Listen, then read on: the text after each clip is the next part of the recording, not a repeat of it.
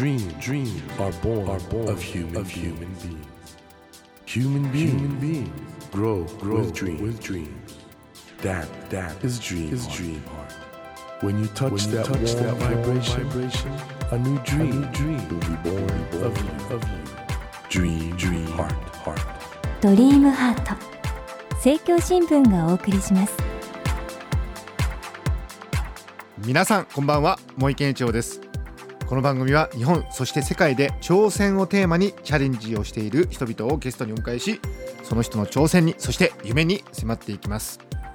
さあ今夜のお客様は先週に引き続きジャーナリストの山地徹さんです、まあ取材現場そして人生における数々の修羅場を乗り越えてきた山地さんなんですが先週のですね本当に山に谷あり非常に深いそして広いお話を受けて今週はさらにですね山地さんの人生についての思いなどをお聞きしたいと思います。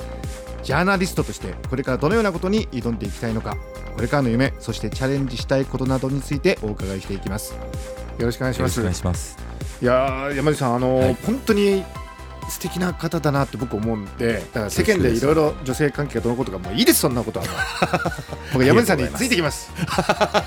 いやいやいや。山地さんこういうねジャーナリストとしてまあいろいろ活動されるに至った経緯をお聞きしたいんですけど、最初テレビの制作うん。された、僕はね、はい。本当にその大元で言うとね学生時代に CM の助監督のアルバイトをしたところから映像の世界に入っていて。で途中で結局大学辞めてしまってもうそっちに進んじゃったんですねただ CM ってやっぱり15秒30秒の世界なんで、それにやっぱり満足できなくてテレビドキュメンタリーの世界に移ってそれでその後はまあいろいろ本当にバラエティ番組から何からやらせていただいてそれで1992年今からもう二十数年前ですけどね独立して APF 通信社を作って。独立というのがやっぱり一つの重要な転機になったと思うんですけど、これ独立して自分で会社やろうと思ったのはどういうきっかけだったんですか？もうね大手メディアにいたんでやっぱりできないことがいっぱいあるんですよねそれはやっぱりその安全基準の問題であるとか、はいコンプライアンスの問題であるとか本来伝えるという使命にね本当にもうその一点に僕らあのエネルギーを注がなきゃいけない立場なんだけど、なかなかやっぱそれが組織ということになるとどうしても難しいところがやっぱり出てきてでこれはもうやめていくしかないなということでやめたんですね。これ92年っていうとちょうどバブルのもう末期です直前っていう感じですよね。えーだからある意味では勝負でしたよね。このままね、給料をもらってそれこそ楽に生きていく方がいいのか本当に独立して茨の道を行った方が自分にとってはいいのか、はい。まあ、迷いましたけどね。でもやっぱり若かったんですね。僕も当時30ぐらいでしたからね。もう勝負かけちゃおうっていうことでやめちゃいました。あの今ねおっしゃったテレビ番組の制作における、うんいろんな制約みたいなものっていうのは、ええあの今もやはりあのテレビの制作現場にいる若い人たちと話してると、うん。彼らはそれすごく感じててえでなんかいろいろ迷いもあって、えはい。これどうすればいいんですか？あのこの番組ね聞いてくださってるいろんな方も、はい。それぞれの会社でうん組織としての制約があってでも自分でやりたい思いがあって、うんうん。まあ、ちょうど30とか30過ぎぐらいで迷ってる方たくさんいらっしゃると思うんですけど、ええええどう考えればいいですか？僕はねあの辞めるという選択をしましたけどね、はい。逆に言うととどまりながらうん、やっぱ変えていく。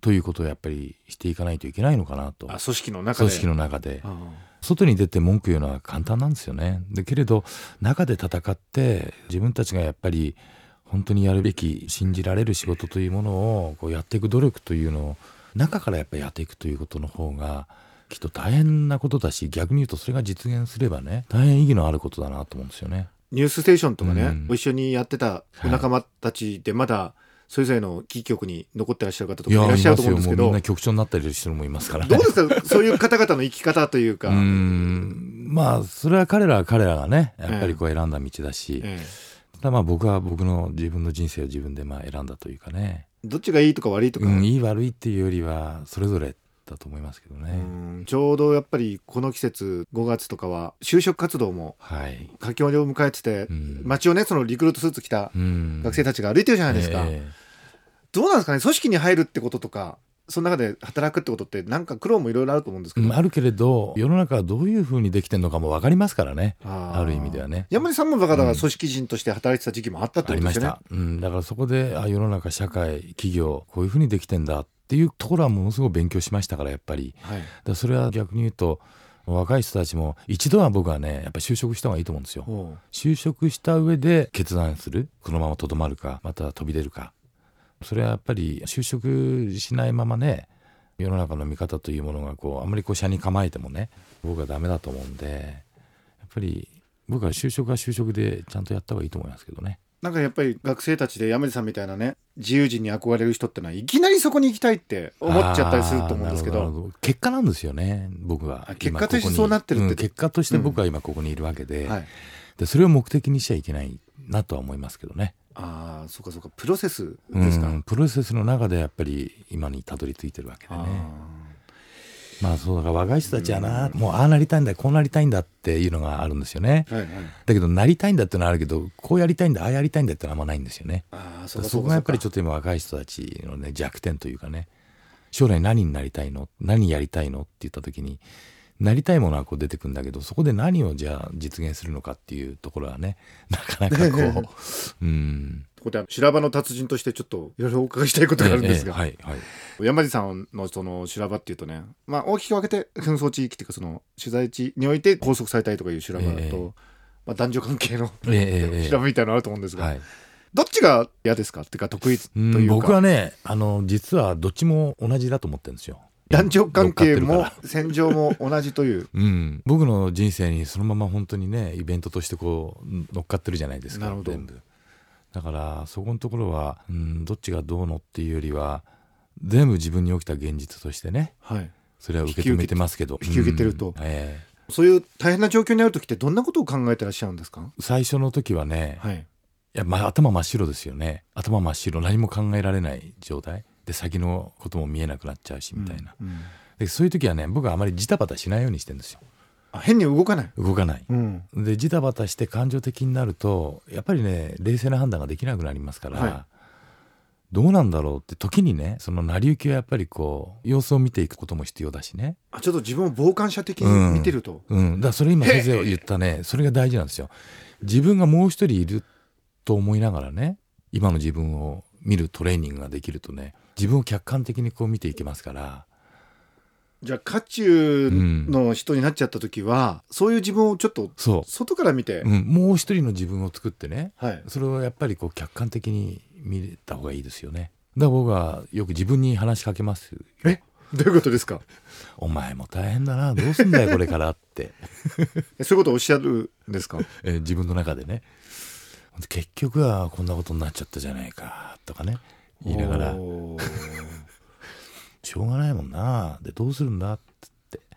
で意外とそういう客観視点を持つと、はい。自分がものすごく深刻だと思ってたことが、はい。案外ね他人から見たらどってことないことだったりもするんですよね。おうおうおうで特にね人の悲劇はねはい。周りから見たら喜劇ですよ。ある意味ね。例えばなんか二人の女性の間でちょっとあんなことになっちゃってるとか。それはもう本当に自分が当事者になってこうなんか頭真っ白っていう風になっちゃったらおしまいでだけどそうじゃなくてもう一人の自分がそれを喜劇のような形で捉えられればね。こういう話それってをするともう若い時からそういう達観されてたんですか？うん。じゃないとやっぱり冷静な判断がなかなかできないというかねあのおそらくねリスナーの方の中には、そもそもそういうきつい状況って嫌だから逃げてるっていう人ってたくさんいると思う、そういうあきつい状況に陥らないように人生うまく逃げてる。ーいやだから安全運ね転みたいな、うんそうなんですよね。だから、は陥った方がいいんですよ。いやいや。今陥った方がいいっていうかねはい。結局その今おっしゃったように失敗を恐れて何もしないわけでしょ？まあ安全安全。安全安全はいはい。で安全は一番つまんないですよねあごめんなさい。だからねこういう言い方をするとあれですけれどなんかこそう安全とか安定というものは一番つまらないですよね、僕だあの、うん、なんか山根さんみたいに渦中に入れるっていうかその修羅場に入れるって一つの才能だなと思うんですけどね。うん。なんかね修羅場多いんですよね。まあそうですよね。うん。仕事上もそうだしプライベートでも拝見しててもそういうふうに思いますが、そういう星なんですかね。うん、欲しい才能。なんかそういうことをあんまり気になさらないでうん自由なことをやってらっしゃる、ってことなんですかね。もう起きたら起きた時ですからね。あこれからも修羅場たくさんありそうですよね。うん逆にない人生じゃつまんないですよね。いや我々も期待して で今度山地さんがどんな修羅場を。いやいやいやいや。ただそんな中であの、ええ。ジャーナリストとしてうん。実現したい夢というか、そういうのあると思うんですけど今はやっぱりどういうことをやりたいとお考えになってらっしゃいますか？あのね僕取材をするたんびにこの年になっても自分は無知だったなと思うんですね。そんな取材をすればするほどね知らなかったことがこんなにあるんだって。えー山地さんがそんなことをいやいやいや本当にだから逆に言うと人間はみんな自分が知ってることより知らないことが多いんだってことを忘れてるんですよね。ああなるほど。こんだけ情報に埋もれてると。はい。知ったつもりになっちゃっててね、うんうん。だからそうじゃなくてやっぱり何かこう常に無知である自分というものを謙虚に受け止めて、はいそれでやっぱり現実と向かい合っていかないと何も発見もないしうんうんうん。何の意味もないというかね、はいはい。そういった意味では長年やってるからその経験の中で培われた人格だとか物事の考え方だとかっていうのはありそうですけれど、はい。それはある程度あるんでしょうけど、えただやっぱり僕ら取材者という立場で言うと常に自分が無知であるということを自分はバカなんだということをやっぱり自分に言い聞かせながら取材をしていかないと何も新しいものが発見できない。世界ですよね。これからもじゃないですか。取材しながら未知の世界っていうかその、うん。自分にとっての新しいことを気づきそうですね。そういうことに向き合っていきたいっていう、ええそれがもう一番ですね。テーマ的にはどういうあたりになりそうですか？ー僕はやっぱ北朝鮮今後の朝鮮半島の問題。あでそれは単に朝鮮半島だけじゃなくてやっぱり今いろいろ言われてるその従軍慰安婦の問題もそうですし、日韓のこのね、はい。今の冷え切った状況みたいなものも僕はもう一回自分たちの仕事の立場で言うと何がそこにできるのかなっていうことをやっぱ考えなきゃいけないですよね。東アジアは今後どうなっていきますかね、まあ東アジアっていうよりはなんかこう世界がね今ものすごく大きく変わってる感じがありますよね。はい昔は冷戦構造米ソ二極化はい。でそれがソビエトが崩壊してアメリカ一人勝ちの一極化になって、そのうち今度アメリカも力尽きてきて多極化になってきて、うんうん。で多極化になってきて今度地域紛争というものがまた今なんとなく始まる気はい。配や匂はい。い。がある、でこういう時に僕らの仕事は何かと言ったらやっぱりそうならないためにつまり戦争に発展しないための努力や責任っていうのは、うん結構ジャーナリストにやっぱり課せられる部分がやっぱ大きいと思うので、うん。まあ、そういった意味で今先生おっしゃったように東アジアもそうだし、まあ、ロシアの、ね、東ヨーロッパのあっちの方もそうですけれどやっぱり自分の仕事としてね、まあそこは力を尽くしていかなきゃいけないなと思ってますけどね。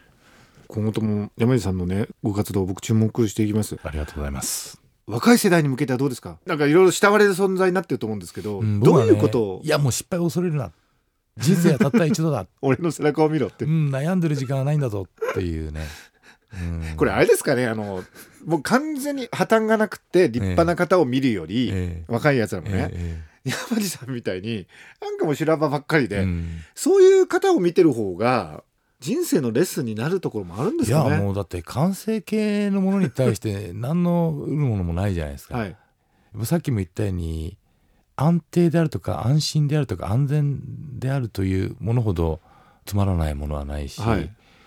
逆に言うと修羅場の中にこそ、ね、ドラマがあったり、はい。またすごく勉強になることもあったりね、うんうんそういった意味では修羅場を恐れるなっていうねことを言いたいな。これぜひ山地さんにあのどっか大学の入学式かなんかで 言っていただきたいですよね。君たちに一言言いたい修羅場を恐れるなって。いや本当僕はもうそう思いますこれね。手帳に書いておいて毎日ね見たいぐらいですよね。もう修羅場はチャンス。シャバーチャンス、うんそろそろお別れの時間になってしました、あの2週にわたり本当山地さんいろいろ楽しいお話ありがとうございましたありがとうございました。今後ともあの山地さんの活動、本当注目しておりますありがとうございますもありがとうございま